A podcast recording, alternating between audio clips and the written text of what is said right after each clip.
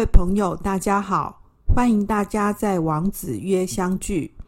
这是一个关于经典和生活智慧的讨论平台，主要是为了和大家分享经典里头的智慧。王子约这个平台需要重新说明，经典之所以是经典，就在它的实用性、价值性和永恒性特征。希望透过经典和生活事例的结合，以及现代诠释，和大家一起共享经典智慧，重新发现经典的美好，帮助我们更愉快的生活。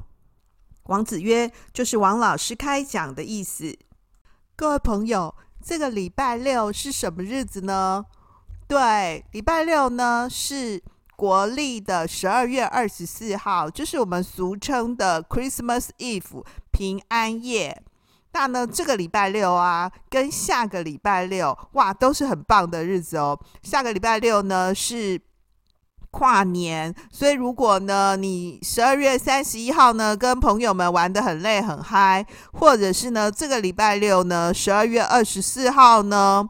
度过一个难忘的平安夜的话，你礼拜天都很可以补眠哦。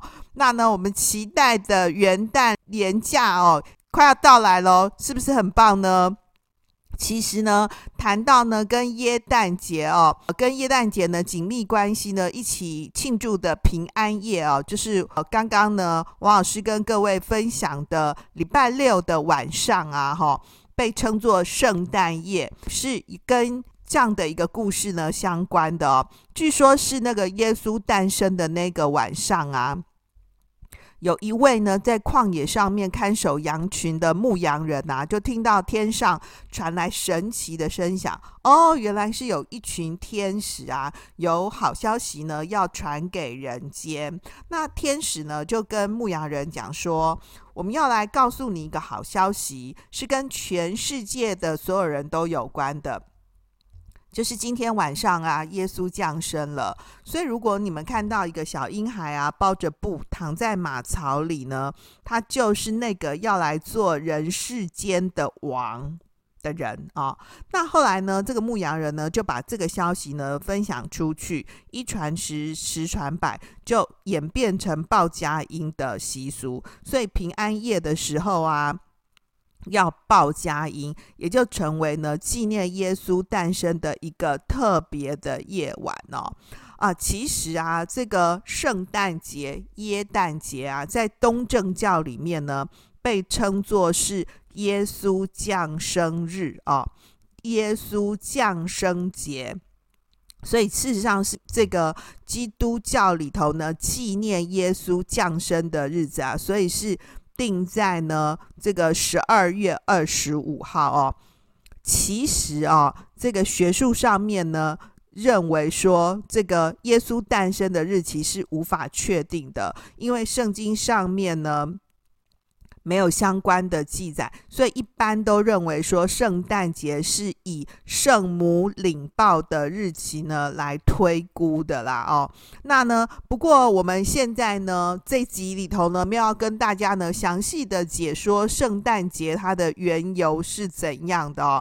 我只是要跟各位分享说，哎，不知道你有没有庆祝那个圣诞节的习惯，或者说不管你是不是呢这个宗教基督宗教的这个信图啊，你圣诞节的时候都做些什么呢？啊，呃，有一些呢，这个天主教的教会啊，会在这一天呢举行那个天主教的弥撒，然后有一些呢，这个基督新教的啊，也会做一些呢，这个呃礼拜的活动。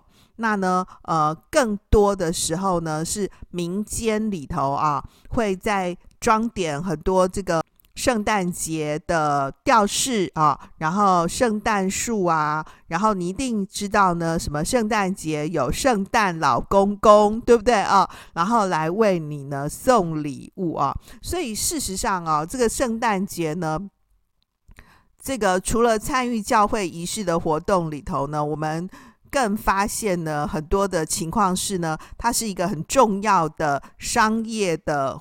活动啊，那也就是因为呢，这个过圣诞节的影响啊，随着呢这个全球化的一个趋势呢，已经从西方国家呢扩展到全世界啊，甚至于呢，在基督教不是主流宗教的地区，像是这个东亚，或是像是我们台湾啊，那个圣诞节呢，也因为它这样的一个欢乐的气氛呢，被当作是这个消费活动的名目呢，呃。没有宗教意义的商业民俗活动呢，也不需要呢接受西方文化的这个信仰者呢，也能够呢这个自由的参与哦，所以是蛮像变成是一种那种呃新年祭有没有哈？或者是那个欢乐周这样子啊？那呢呃从一天，然后呢可能可以拉长到一个月啊，变成是一。一年当中很重要的这个购物呢，跟消费季啊，所以它那个宗教的味道其实已经变得还蛮少的了哦。那我想要跟各位分享的是呢，诶，其实关于呢这个圣诞跟耶诞，如果呢从这个耶稣降生的这个方面来看呢，那么当然呢像这样的一个。耶诞节啊，其实是耶诞的称呼呢是比较合适的啊。那呢，呃，不过因为呢，除了西方有圣人啊，耶稣基督，那么东方呢也有圣人嘛，啊，就是我们讲的呢孔子、孟子，所以也有一些呢学者认为说啊，我们自己的这个圣诞节啊，圣诞其实是孔子呢、孟子呢的生日啊，那呢。应该呢，把这样子的一个这个关于呢耶稣降生的这样的一个耶诞节啊，证明啊，称它呢为耶诞节啊，而不适合呢用圣诞啊，像这样的一个名称。呃，不过呢，我并不想在这个名称上面呢做太多的纠结，我比较想要跟各位谈谈呢，诶，在这一天的时候啊。你有没有因为呢，这个借着这个耶诞节的名义呢，或者是因为这样的一个名义呢，参加过很多那个耶诞节呢交换礼物的活动呢？然后你那个礼物呢是怎么样？准备了些什么礼物呢？你有收过什么样特别奇怪的礼物吗？或者是呢，你有没有准备什么特别的礼物呢？送给你的朋友们呢？好喽，那呢，呃，我在网络上面呢看到说，诶，原来呢，其实大家关于呢这个收送礼物这件事情啊，原来是很有很有一些感受的哦。诶，我们从小到大，其实除了耶诞节以外，你也会有收到各式各样的礼物。不过我们这一集呢，来集中讲一下呢这个耶诞节送礼物啊，因为耶诞节啊，呃，特别是我很年轻的时候啊。比较会常常过像这样的一个节日啊，呃，读书的时候，因为时间真的比较多，对不对？好，青春就是用来浪费用的，所以呢，会跟同学约了呢，哎，这个圣诞节的时候去谁家谁家玩呐、呃，因为冬天嘛，所以通常是去同学家吃火锅，然后呢，大家就会也会玩一些那个家里头的游戏，对不对？就是现在讲的类似桌游啦，哦，那一类的，或是在同学家呢聊天，然后有时候。后我们也会定一些主题，就是我们要来交换礼物。像这个交换礼物的活动啊，我记得一直到我很年长的时候，哈，呃，可能后来工作啊、上班呐、啊，工作压力比较大嘛，哦，然后大人的世界其实蛮无聊的，然后我们就会有找到一个还蛮好的借口，就是耶诞节嘛，哦。通常就是会配合那个礼拜的那个周末啊，然后才去一起过像这样的节，然后我们就决定呢要来送礼物啊。那送礼物呢都送些什么呢？我收到一个很荒唐的礼物呢，是我收我收过那个一个圣诞礼物是一颗高丽菜。他把它包得蛮好的那样，所以我抽到这个礼物的时候，我还蛮高兴的。我觉得哇，怎么那么重啊？这样子，结果一打开是一颗高丽菜哦，真的不知道他送我高丽菜干什么这样。那可是打开的时候呢，全部的人大家都大叫，因为其他的人收到的礼物都蛮正常的。然后我那个 我那颗菜呢？我当然后来就带回家给我妈煮啊。我真的觉得那个男生我真是很无言哦。呃，不过后来呢，因为呃随着台湾呢的社会发展呢，呃越来越进步啊，然后大家对于送礼物的这个严肃的心情呢，也会呃比较有一些改变。以前呢、那个交换礼物啊，会用那种很传统的方法，就是可能是用抽签的，对不对？哈啊，抽签的，然后看是大家就做签嘛，看是收到谁的签，然后收到的礼物也会还蛮正常的。比如说，我收到最多的礼物其实就是书啊，哦，就是书。我有一次，呃，我记得那一天是礼拜二啊，然后呢，我们去读书会，然后因为好像。那段时间，大家就是学生身份的人很多啊、哦。那呢，去读书会那一天，趁着读书会嘛啊、然后后来大家就说来交换礼物。后来读书会结束之后，我们就交换礼物。我就抽到一本书，是我学弟准备的啊、是德国哲学。哇，我觉得很高兴哎哦，因为我其实对德国哲学虽然有点兴趣，但是我是觉得很陌生的。于是我就很快乐的开车回家。不料在路上呢，嘣啊，出车祸！一个阿伯呢，开车呢，就是撞到我啊。那我就觉得，哦，怎么那么不幸啊？今天耶诞节，那个因为耶诞节的缘故呢，要这个抽书交换礼物，对不对？结果还出了车祸哦。然后呢，就赶快叫警察来啊。警察来了之后，才发现那个阿伯呢，七十二岁。七十二岁还开车诶，哇塞，有没有很猛啊？哦，那好险阿伯没有怎么样。不过我们就第一时间有送他去医院嘛。我记得那一天呐、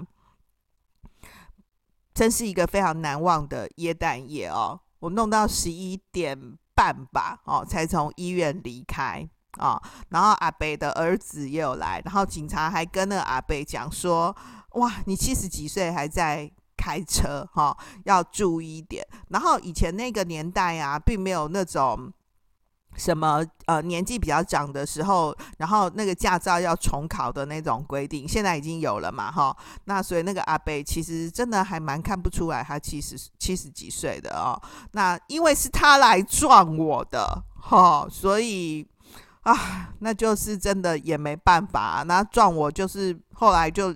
那个两家保险公司自己去扯吧哦，这是对我来说呢，这个印象非常深刻的一个耶诞夜。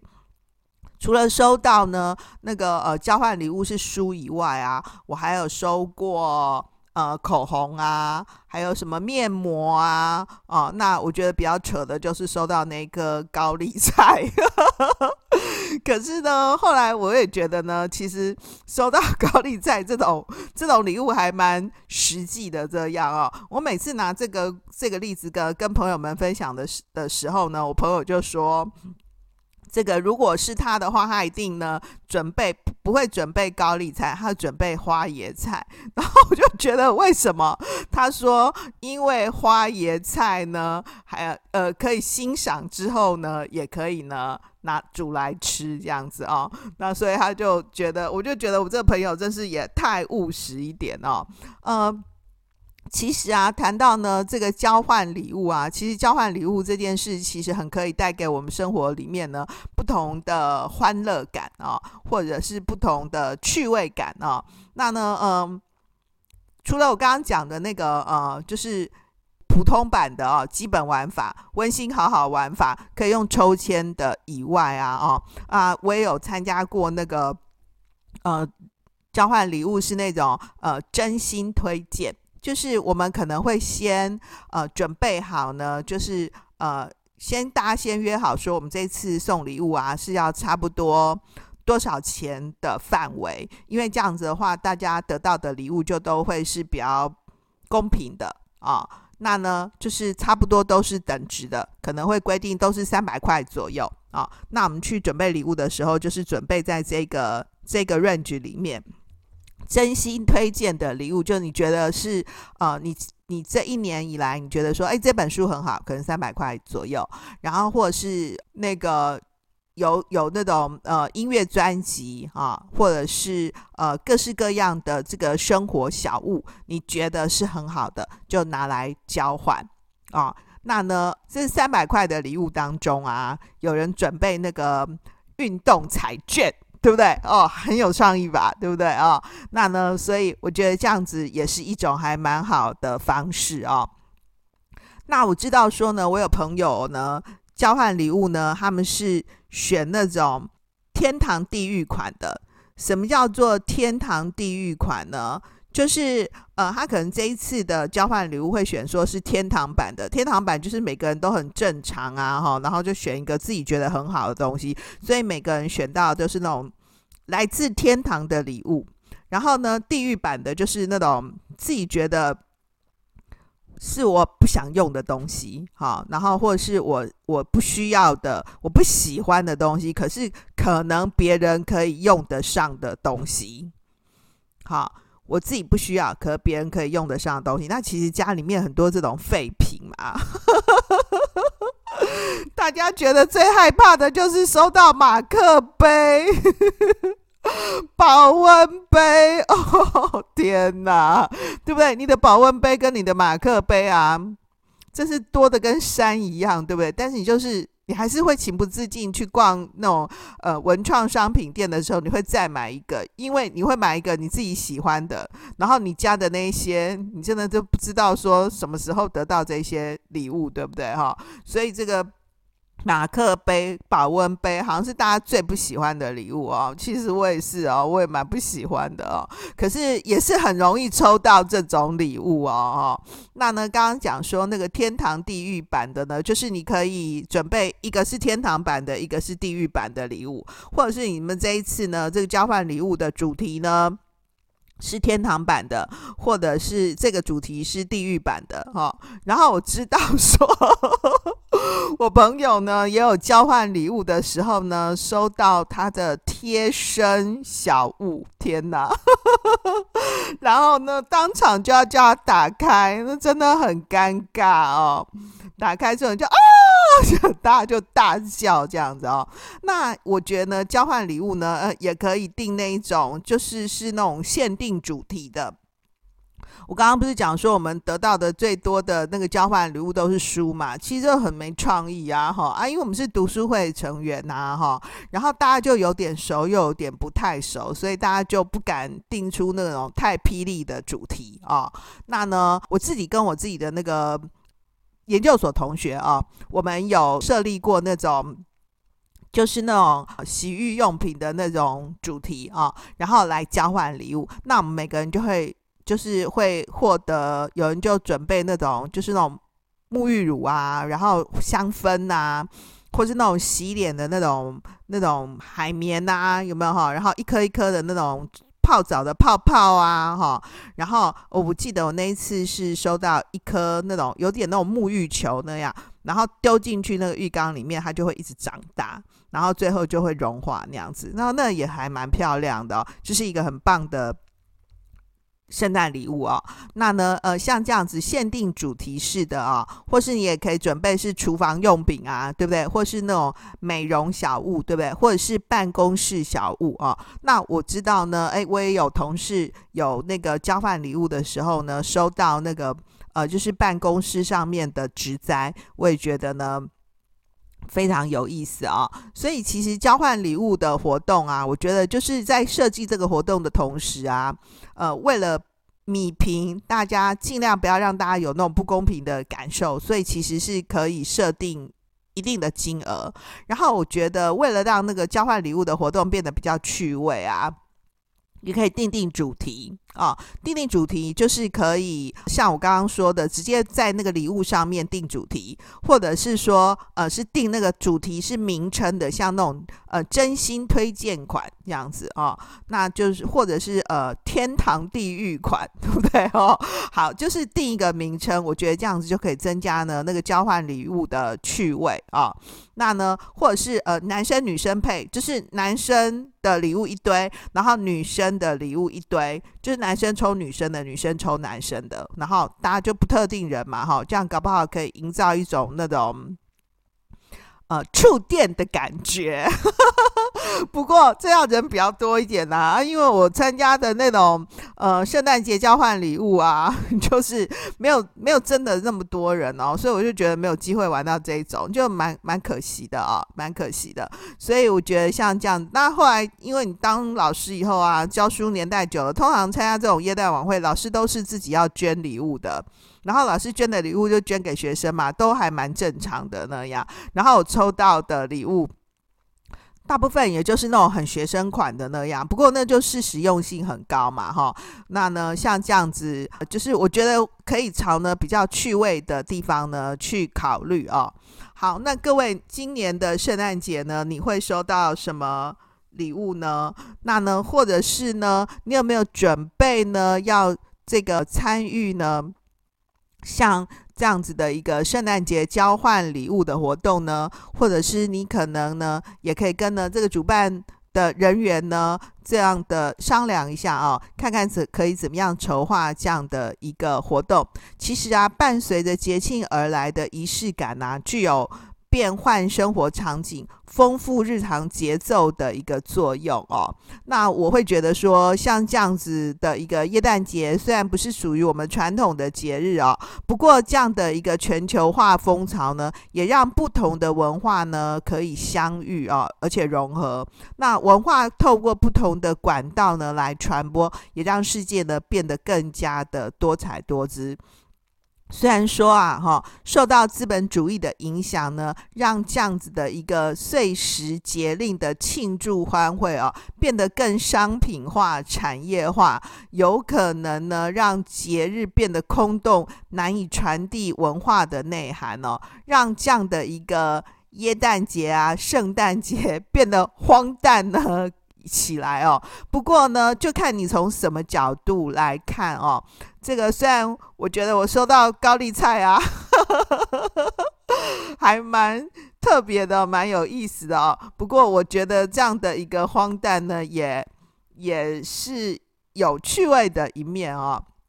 这么多年以后呢，我想到我当年收到的那一颗高丽菜，我虽然已经不记得 是谁送给我的，我只记得是一个男生哈。好，你如果是谁，你赶快听到 Podcast 呢，王子约的 Podcast 呢，赶快来跟我招认哦。好，那呢，这样的一个回忆呢，也让我想到那些年里头呢，我们曾经呢。来往过的美好的人事物，以及那些呢已经不在我们身边呢，但却仍然呢被我们记住的朋友们哦。那么呢，平安夜到了啊、哦，各位朋友，你这个礼拜想要怎么度过呢？我很盼望呢，这个礼拜呢，呃，过这样的一个节日的时候呢，能够与开心相随，与美好相拥，与健康相依。好喽，到。今天的重点整理，第一个，交换礼物的活动呢，可以同时呢考虑设定金额跟呢这个交换礼物的礼物主题。那么设定金额呢，可以让每一个获得礼物的人呢感觉到公平啊，不负所托，不负所寄啊。那么呃，设定主题呢，可以为这样的一个交换礼物的活动呢。增添一些趣味。另外呢，一年当中呢，有非常多不同的庆典，伴随着节庆而来的仪式感呢，具有变换生活场景、丰富日常节奏的作用。所以放假啊、假期呢，其实是有意义的。它不只只是让我们休息而已啊，那么也为我们呢每天呢固定的生活呢增加呢不同的波动。第三个，全球化的风潮之下呢，让不同的文化呢得以相遇与融合。虽然不同文化的相遭逢呢，也会带来一些文化的冲突，不过透过不同管道的传播呢，文化的。互相辐射，也让世界变得更加多彩多姿。虽然说呢，像这样子的一个耶诞节哦，不免受到资本主义的影响呢，让这样的一个庆祝的活动呢，变得更商品化、产业化。耶诞节呢，变成是买买买，购买节，对不对哈？那呢，难以传递呢文化的内涵。不过呢，我想透过像这样的一个节庆啊，装点的市街，装点的百货公司，装点你的生活，你也就在这一年当中呢，让你很辛苦的心情呢，疲劳的身体呢，得到暂时的休息，也不一定呢都是不好的。各位，新北市啊有新北欢乐节，对不对啊？那呢，在板桥火车站那边已经很多年喽。如果你没有去过的话，我很建议你呢，推荐你呢，可以去那边玩一玩哦。好，最后呢，我想平安夜到了，盼望呢，这个圣诞节呢，你可以与开心相随，与美好相拥，与健康相依。祝福大家平安夜快乐，圣诞节快乐哦！谢谢大家的收听，让我们透过经典好声音，感受经典智慧，一起发现一个更好的自己。我是王老师，我们下次见哦，拜拜。